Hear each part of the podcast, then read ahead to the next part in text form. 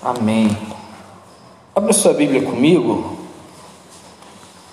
aonde nós paramos no último culto. Ô oh, pastor, aí o dia, né? em 1 Coríntios 13.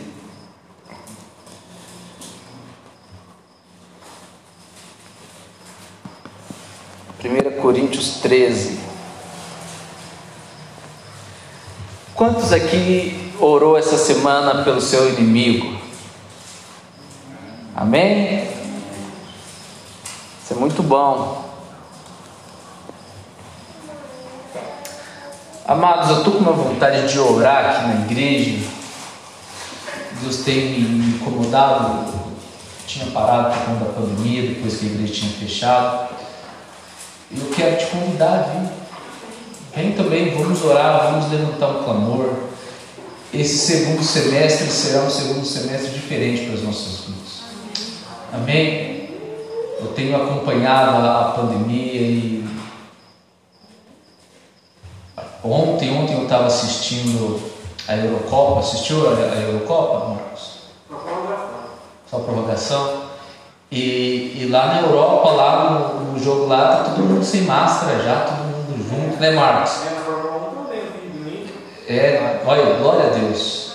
Eu estava vendo assim e eu falei, meu Deus, eu creio que logo, logo será a nossa vez. Amém? Amém? E não vai demorar, não. Eu creio que nós vamos comemorar o Natal sem máscaras. Amém.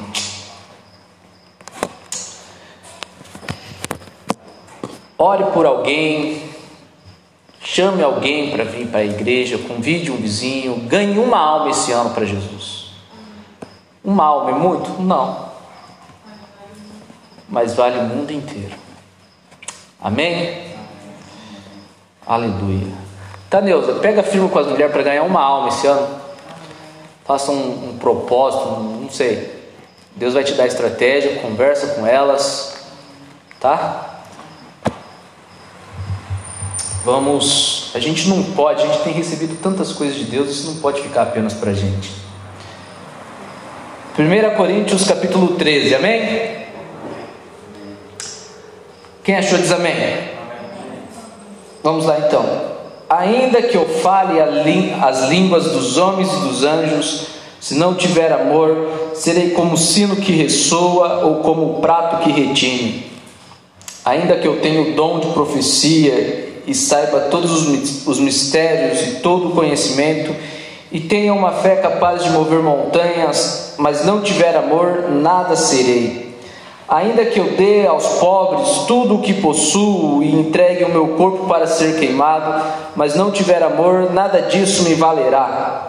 O amor é paciente, o amor é bondoso, não inveja, não se vangloria, não se orgulha, não maltrata, não procura seus interesses, não se ira facilmente, não guarda rancor o amor não se alegra com a injustiça, mas se alegra com a verdade. Tudo sofre, tudo crê, tudo espera, tudo suporta. O amor nunca perece, mas as profecias desaparecerão, as línguas cessarão, o conhecimento passará. Pois em parte conhecemos e em parte profetizamos. Quando, porém, vier o que é perfeito, o que é imperfeito desaparecerá. Quando eu era menino, falava como menino, pensava como menino e raciocinava como menino. Quando me tornei homem, deixei para trás as coisas de menino. Agora, pois, vemos apenas um reflexo obscuro como em espelho, mas então veremos face a face. Agora conheço em parte, então conhecerei plenamente, da mesma forma como sou plenamente conhecido. Assim permanece agora estes três: a fé, a esperança e o amor. O maior deles, porém, é o amor. Feche seus olhos, vamos orar. Pai, obrigado pela Sua palavra. Me ajude, Senhor me ajuda a transmitir a Sua palavra, que o seu povo seja abençoado, em nome de Jesus, amém. Amém? Bom, nós estamos falando, conversando um pouco sobre amor. E no último culto nós falamos a respeito do que é o amor, sobretudo do que é o amor cristão. O amor cristão é um amor sacrificial, porque Deus amou o mundo de tal maneira que deu seu único filho. Amém? Então é um amor que requer sacrifício. Deus sacrificou. É, nós falamos a respeito do que é o amor. Deus é amor. Nós entendemos que se nós não amarmos o nosso irmão, e se nós não perdoarmos o nosso irmão, Deus não nos perdoará. Então, o modo como lidamos com o próximo reflete no nosso relacionamento para com Deus. Não adianta você ou eu, nós como um todo, nos auto-enganarmos com as nossas orações lindas, levantarmos as nossas mãos, orarmos, cantarmos e estarmos brigados com o nosso irmão, Deus não recebe essa oferta. Então, nós conversamos, amor não é um sentimento, amor é uma vida, uma vida prática. E nós precisamos entender essas coisas. Nós precisamos entender essas coisas. Então, o que é o amor? O amor não é eu simplesmente dizer para minha esposa que eu a amo. Não é ela simplesmente falar para mim eu te amo vai muito além disso. Obviamente que o falar, o expressar é o primeiro ponto de partida. Eu toda semana eu falo para minha esposa que eu a amo e toda semana eu falo para o meu filho. Eu acho que se não for todo dia, para não mentir aqui, eu acho que talvez eu fique um dia sem falar por conta da correria. A gente precisa falar porque a palavra diz que o que a gente fala tem poder. Então, talvez, mesmo que não seja uma realidade nas nossas vidas, à medida que nós vamos falando, aquilo acaba se tornando algo vivo. Eu creio em profecia. E o que é uma profecia? É uma palavra pregada. Agora mesmo eu estou profetizando sobre a vida de vocês. Amém?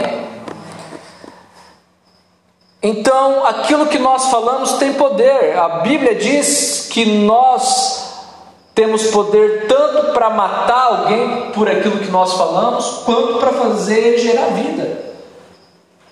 Então, em relação ao nosso próximo, em relação àquele que tem nos afrontado, aquele que tem roubado a nossa paz, ao invés de declarar maldições sobre a vida, declare bênçãos.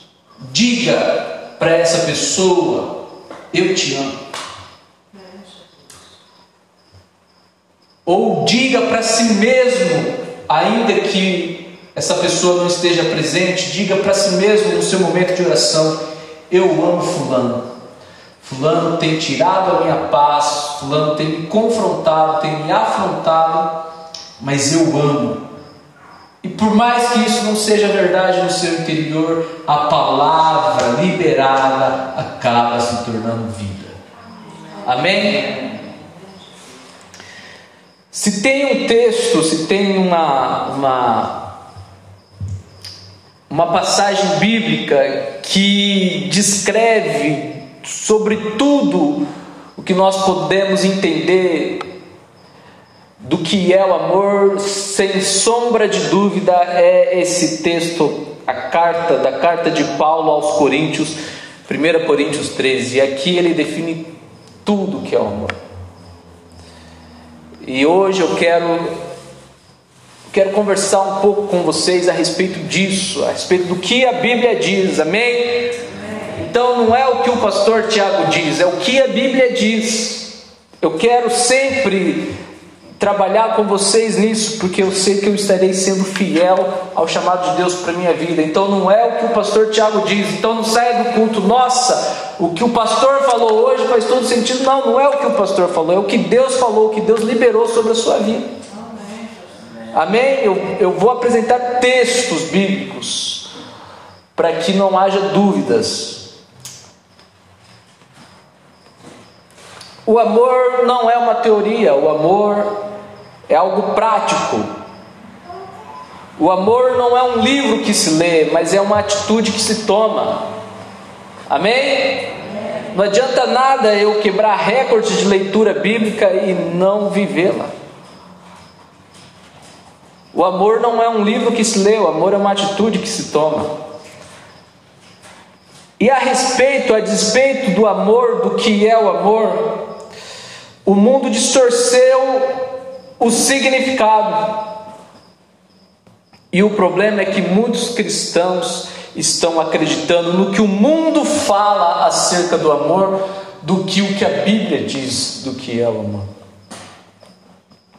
Aliás, o trabalho do diabo é esse: distorcer a palavra de Deus. É assim que o diabo tem se infiltrado na igreja. É assim que o diabo tem se infiltrado nas nossas vidas, distorcendo verdades.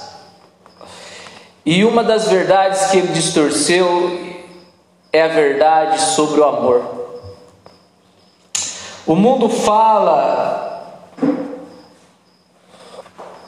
a despeito do amor que você deve viver para você. Hoje tem uma linha de psicologia que está muito voltada ao eu, Olha, você precisa viver mais para você, você precisa pensar mais em você, você precisa investir mais em você, você precisa investir mais nos seus próprios deleites. Se proteja acima de tudo, o mais importante é você. Isso é o que o mundo prega e nós estamos aderindo ao que o mundo prega. Só que a Bíblia, a palavra de Deus, ela se contrapõe a isso. O amor cristão fala em se doar para o próximo. O amor cristão, por vezes, fala em sacrificar em prol do próximo. Então não tem muito a ver comigo o que eu faço por mim, mas sim o que eu faço pelo próximo. O amor no mundo fala: vou casar e ser feliz. Então, tudo é planejado, os padrinhos são escolhidos, os presentes foram comprados, a casa está no jeito, então eu vou, eu vou casar e vou ser feliz. É isso que o mundo prega. Você tem que casar e daí você vai ser feliz, mas isso não é o amor cristão. O amor cristão é casarei e farei alguém feliz é diferente.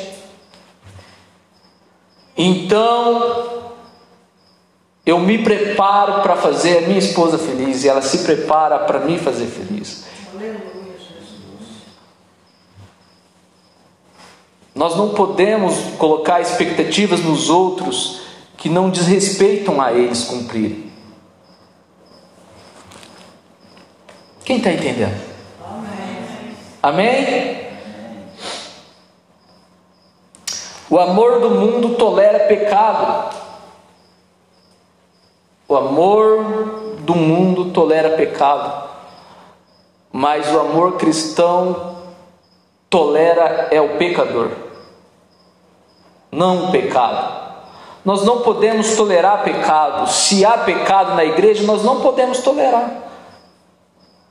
Nós repreendemos o pecado, nós abraçamos o pecador, é isso que é amor cristão. Quem está entendendo?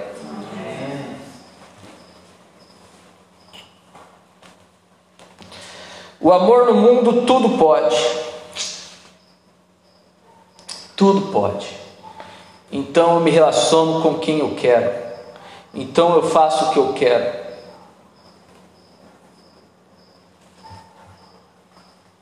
Então eu uso o que eu quero. Então eu vou para onde eu quero, porque o amor no mundo tudo pode, mas o amor cristão não procura os seus próprios interesses. Não tem a ver com o que eu quero, mas com o que Deus quer para mim. Amém? Amém? Porque o que eu quero é mal.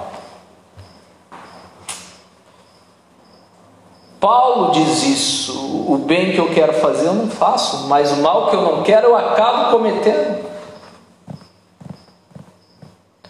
Se nós fôssemos ceder às nossas vontades, aos desejos da nossa carne, nós não estaríamos aqui. Então, não se trata do que eu quero, mas sim do que Deus quer para mim. Porque a vontade dele é boa, perfeita e Amém? O amor no mundo é um sentimento, é uma filosofia. Então eu digo: Eu te amo, João Vitor, mas nunca fiz uma visita por João. Esse é o amor do mundo. Então eu digo: Eu te amo, João Vitor, mas nunca ajudei o João em nenhuma necessidade. O amor no mundo é um sentimento, é uma falácia. O amor cristão é um posicionamento. João, eu preciso ver como que você está. Está precisando de alguma coisa? Conte comigo. Você precisa ter esse posicionamento, olhar para o seu irmão e perguntar para ele como que você está. Estou sentindo você um pouco abatido hoje. Está tudo bem? Como é que está? Olha, você nem precisa me falar o que está acontecendo, mas eu posso orar por você? Não é querer descobrir o que se passa na vida dos outros, mas é ajudar os outros em suas necessidades. Amém? No mundo tudo se ama. Ama-se o dinheiro, ama-se o carro, ama-se o emprego, ama-se o cargo, ama-se o título. Eu sou pastor da avivamento ama-se a reputação. Quem não lembra do Sérgio Moro? Tenho uma reputação a zelar.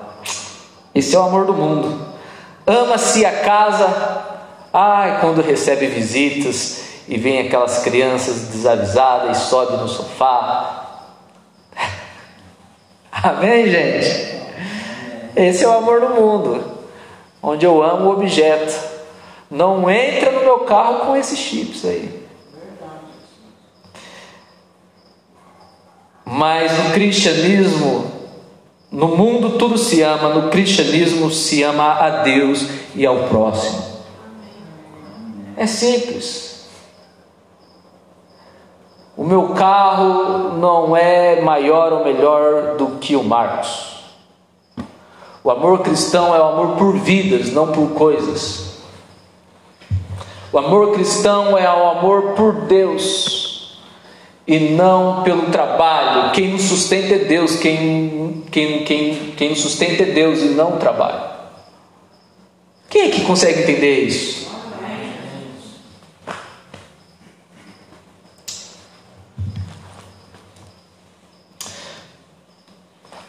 O amor no mundo resulta em idolatria.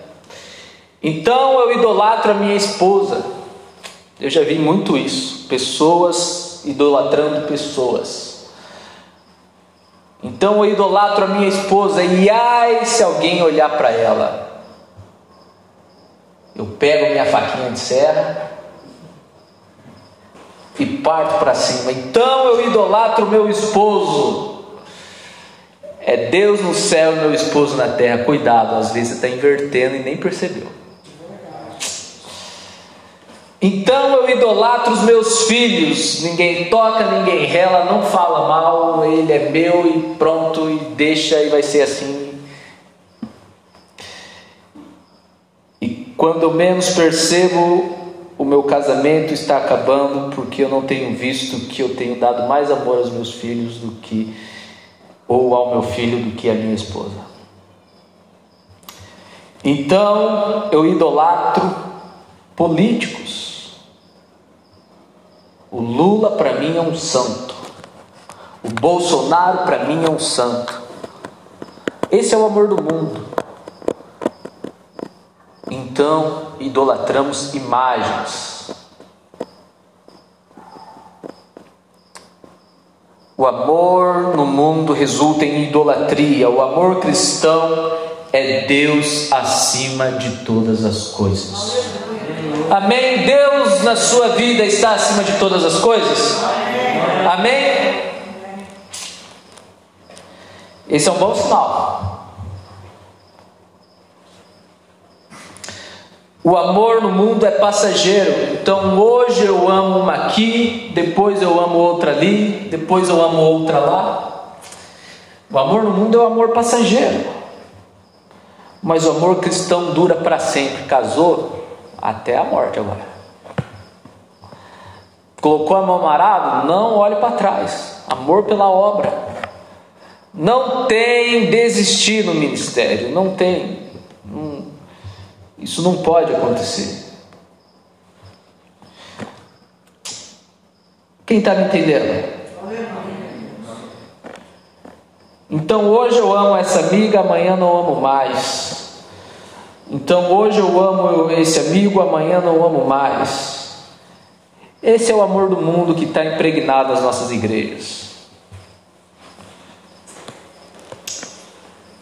No mundo, sexo é amor.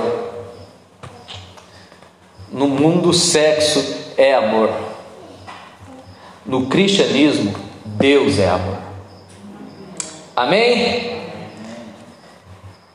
Então a gente precisa entender aonde nós estamos, que amor nós estamos vivendo. Porque muitas vezes nós nem sabemos, mas estamos vivendo um amor que o mundo prega. Não amor que Deus fala para nós vivermos. Talvez por falta de conhecimento, talvez porque o amor do mundo é mais atraente. Fala se não é atraente o amor do mundo. O amor que diz: Olha, viva para você mesmo, João Vitor. Fala se isso não é gostoso de ouvir. Pare de ficar pensando nos outros, viva para você. Então o amor do mundo é atraente, o diabo ele é bom nisso.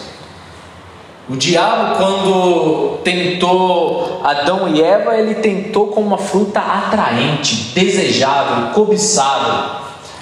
E é assim que ele tem roubado os nossos corações. Mas em nome de Jesus, nessa noite, nós vamos alinhar o nosso amor. Nós vamos voltar ao primeiro amor, amém? nós vamos retornar, nós vamos pegar o nosso coração, Deus, nos perdoa. Estamos voltando a te amar acima de todas as coisas. Amém? Precisamos rever o modo como estamos amamos. Não podemos permitir que o pensamento do mundo influencie a nossa vida. Por isso, hoje nós vamos entender o que é o amor bíblico e que é o amor cristão. Alguns pontos que devemos analisar então. Vamos lá, deixa sua Bíblia aberta ali em 1 Coríntios 13. E nós vamos analisar alguns pontos. Dez pontos para ser exato. Mas se não der tempo, nós continuaremos no próximo culto. Fique em paz. 1 Coríntios 13,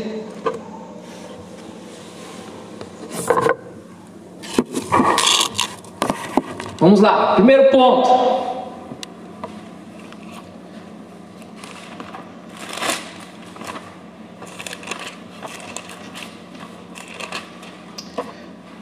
Primeiro ponto, performance versus a vontade de Deus. 1 Coríntios 13, 1 e 2 diz assim: Eu vou ler na NTLH, que eu acredito que ela traz uma, uma interpretação melhor sobre esse assunto. E diz assim o texto: Eu poderia falar todas as línguas que são faladas na terra e até no céu, mas se não tivesse amor, as minhas palavras seriam como o som de um gongo ou como o barulho de um sino. Poderia ter o dom de anunciar mensagens de Deus, ter todo o conhecimento, entender todos os segredos e ter tanta fé que até poderia tirar as montanhas do seu lugar, mas se não tivesse amor, eu não seria nada.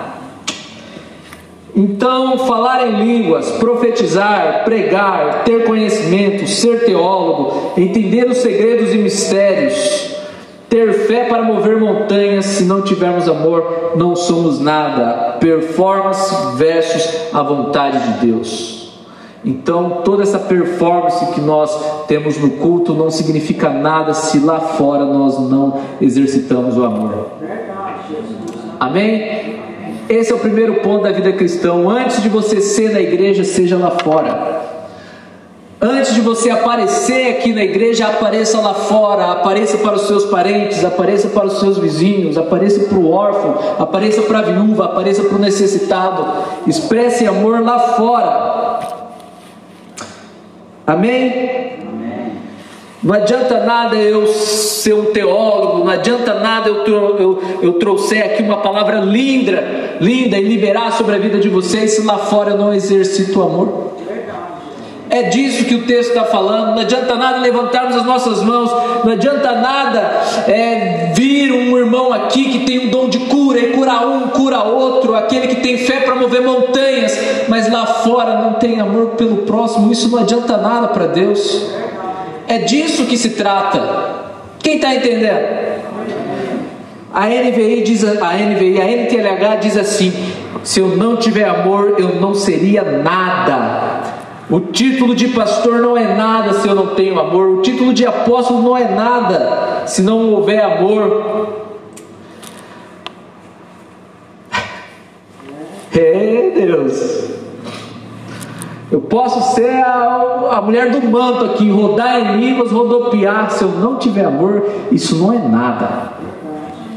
Sabe, eu já vi muito isso. As pessoas, na hora do culto, uh! Mas lá fora, que é a hora onde a nossa fé é provada, nós estamos reprovando. E Deus tem visto tudo isso, e Deus disse assim: Olha, tudo isso que vocês estão fazendo não vale nada para mim, porque não tem amor.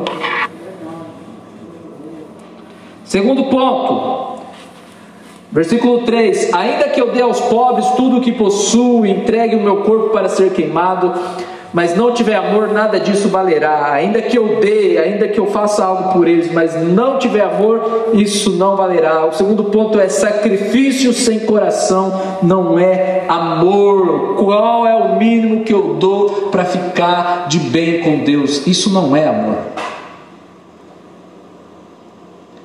Então, pastor, eu trouxe aqui o alimento lindo, mas você sabe quem é o necessitado? Não, nem sei, só trouxe porque o Senhor pediu. Será que isso é amor?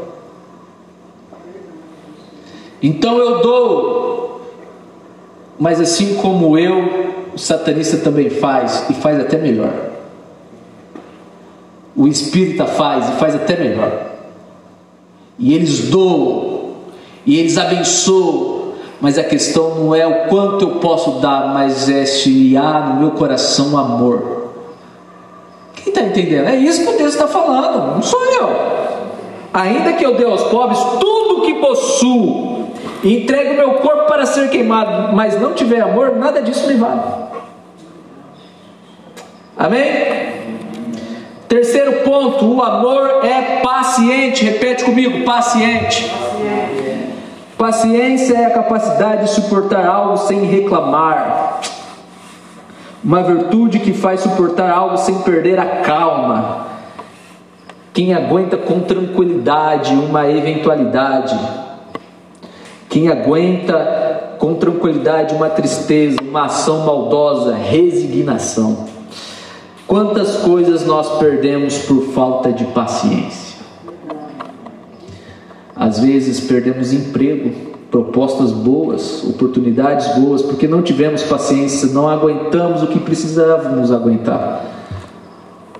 Às vezes nós perdemos, eu já vi isso acontecer, pessoas que chegam na igreja e querem já, uh, vamos fazer acontecer, mas não tiveram paciência de esperar e perdem ministérios. às vezes nós perdemos bênçãos de Deus. Quem aqui não se lembra de Moisés, quando o povo pediu água, ele já estava irritadíssimo, ele não teve paciência e ele tocou a rocha, feriu a rocha. Quem aqui se lembra dessa passagem? Por ele ter ferido a rocha, por ele não ter tido paciência em um ambiente de estresse, ele não entrou na terra prometida. A vida inteira ele trabalhou para entrar na terra prometida, mas por um momento de bobeira, porque perdeu a paciência, ele não entrou. Quantas bênçãos nós estamos perdendo por não termos paciência? Quem está me entendendo? Às vezes perdemos um passeio porque não soubemos esperar a outra pessoa se arrumar. E eu às vezes perco um passeio. Mas não, eu acho que eu sou. Acho que eu sou mais paciente.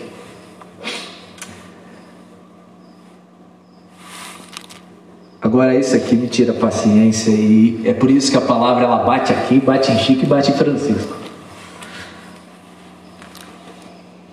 Às vezes perdemos a paciência porque alguém está falando do modo como nós dirigimos.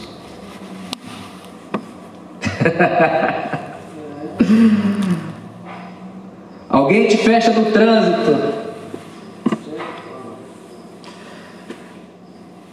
Alguém passa com o carro perto de você. Você está indo embora da igreja. Choveu aquela poça de lama e vem uma abençoada e, e aquele culto abençoado acaba em um minuto de ira, né, irmã Lenê? Quais são as coisas que você tem feito Quais, as, quais são as coisas que têm feito você perder a paciência? Quais são as coisas que têm feito você perder a paciência? O que tem te irritado? Paciência é um fruto do Espírito. Gálatas 5,22. Se você tem o Espírito Santo, peça a Ele esse fruto. Sabe como a nossa paciência é testada, Marcos? Em momentos de atrito. Não adianta pedir paciência e não esperar por atritos. Amém? Salmo 40 diz assim: Esperei com paciência no Senhor, aleluia! E ele se inclinou para mim e ouviu o meu clamor. É ele quem vai resolver essa situação, irmãos. Tenha paciência, espera no Senhor. É Ele quem vai resolver, é Ele que vai mudar o coração de quem precisa ser mudado, é Ele que vai mudar a situação que precisa ser mudada. É Ele, espera nele. Amém? É uma boa palavra essa, não é? O amor é paciente. Quarto ponto, o amor é bondoso. Repete comigo, bondoso. Mark Twain, um escritor americano que foi um crítico acerca do racismo, ele diz o seguinte: a bondade é uma linguagem que o surdo consegue ouvir e o cego consegue ler. Não seja você o vilão da história. Não seja você o vilão na sua casa. Não seja você o vilão no, no, no, seu trabalho, que ninguém quer ficar perto de você. O amor é bondoso. Decida ser bom, é uma escolha. Pastor, mas eu não nasci bom. Pastor, eu nasci num contexto onde não tinha bondade. É uma decisão sua hoje ser bom. Pastor, eu nunca vi bondade. Leia a Bíblia que você vai ver a bondade de Deus sobre a sua vida. Decida ser bom. Bondade não é fazer, olha só que interessante aqui, ó.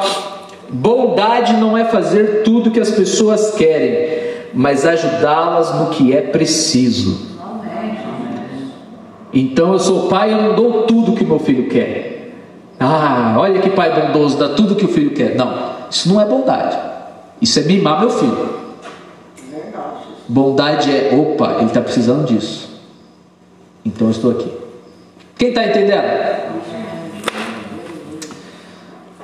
Bondade é estender a mão para quem está caído. Você já estendeu a mão para alguém?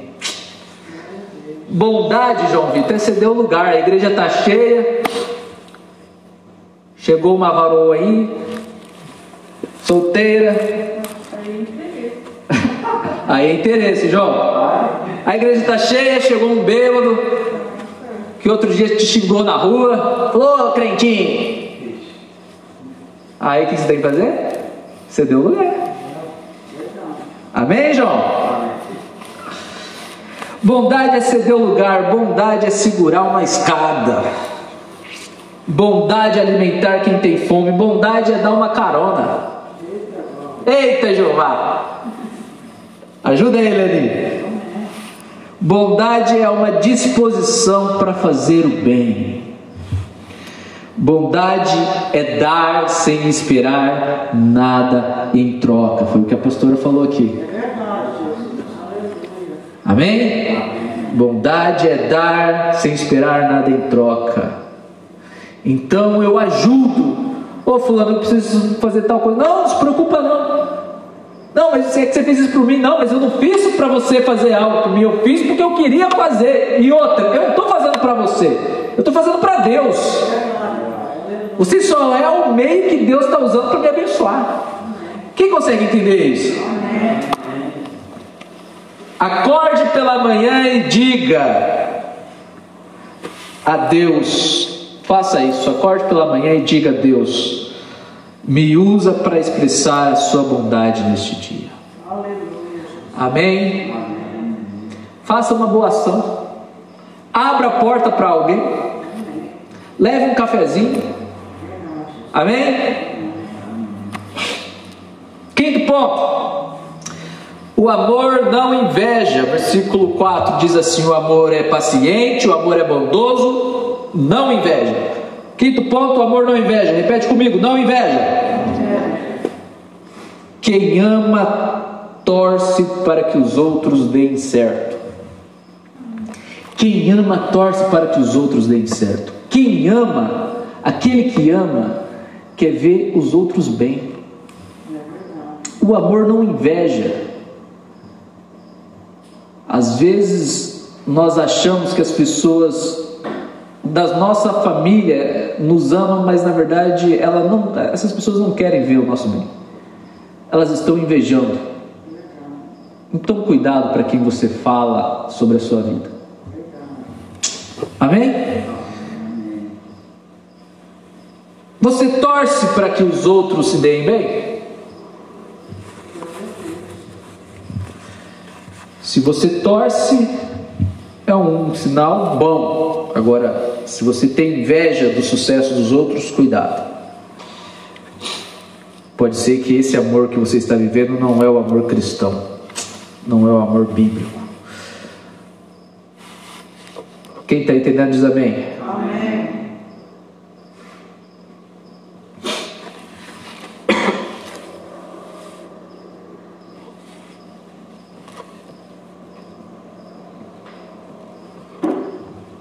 Aleluia. Não fica colocando defeito nas coisas dos outros. Eu sei que aqui na igreja não existe isso. Amém? Amém. Mas existe algumas igrejas em que o camarada trocou de carro, o outro falando, Ih, mas esse carro aí. Esse carro aí é o seguinte, bebe demais. Sem falar que atrás é muito apertado. O amor não inveja, irmãos. Para de ficar colocando defeito na coisa dos outros. Né, irmã Lenê? Quem ama não inveja. Eu só invejo o outro casamento quando deixo de amar o meu. Eu só invejo o que o outro tem quando eu deixo de ver o que Deus tem me dado.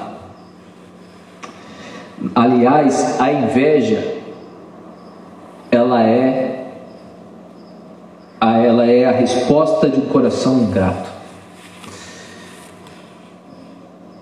Alguém já disse que invejar não é querer as coisas que os outros têm, mas querer que os outros não tenham essas coisas. Tem gente que sempre quer ver os outros na pior. A inveja é demoníaca, irmão é brecha espiritual. Se você inveja alguém, peça perdão a Deus. Se arrependa, ainda dá tempo. E o pior de tudo é que, infelizmente, muitos de nós cristãos temos invejas das pessoas do mundo. Ai, pastor, olha que vida que ele tem. Eu venho aqui, eu oro, eu jejuo, mas e nada muda a minha vida. Olha lá aquele lá que está lá mundo perdido, pastor. Que vida maravilhosa. Cuidado com o que você está invejando. Amém? Sexto ponto para a gente terminar. Sexto ponto.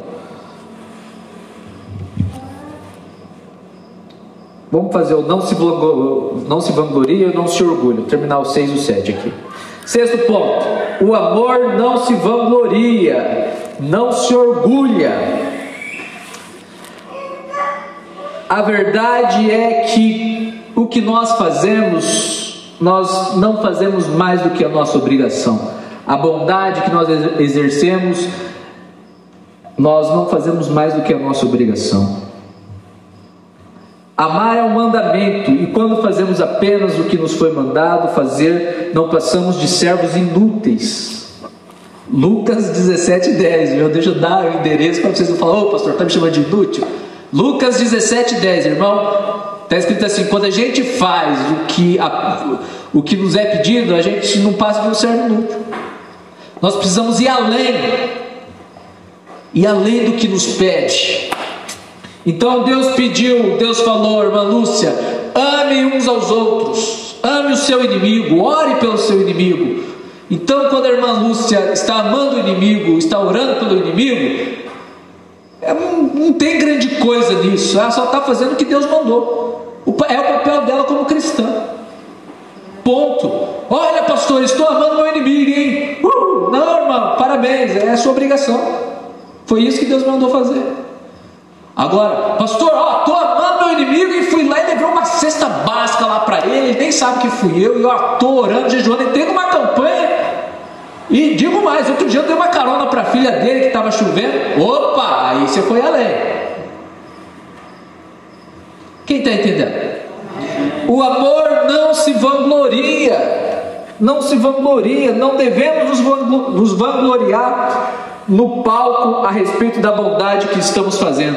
Isso não é amor. Então eu venho aqui, subo no altar e digo: Olha, gente, eu ofertei para a igreja 30 cadeiras. Oh, olha o Tiago, que lindo, ofertou para a igreja. Isso não é amor. O amor não se vangloria.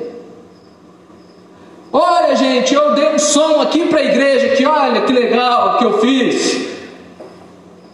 Isso não é amor. Quem está entendendo? O amor não se vangloria. O amor não se vangloria, o amor não se orgulha. Quando o discurso está cheio do eu, é porque está faltando Deus. Então eu fiz, eu dei, eu abençoei. Não, não foi você. Você foi instrumento, você foi canal, não foi você. Quem está entendendo? Então não é o que eu faço, é o que nós fazemos, é a graça de Deus derramada sobre as nossas vidas. Não sou eu que estou levando uma cesta para uma família abençoar, é a igreja, é o povo de Deus, é Deus abençoando. Quem está entendendo? Amém? O amor não se vangloria. Quando nos vangloriamos, nós estamos roubando. Isso é sério. Quando nos vangloriamos, nós estamos roubando a glória de Deus. Quem deveria ser glorificado é Deus e não nós. Olha o que eu dei para a igreja. Está errado. Olha o que Deus permitiu que eu abençoasse a igreja. Olha, pela graça de Deus, Deus me deu condições de. Quem está entendendo? Quando nos vangloriamos, nós estamos roubando a glória de Deus. Quando nos orgulhamos, nós esquecemos do agir de Deus. Então, olha o que eu fiz. Não, Deus fez. Foi Ele que agiu. Você só foi, você só foi uma mula que Ele quis falar por meio de você. Amém? Se coloque de pé.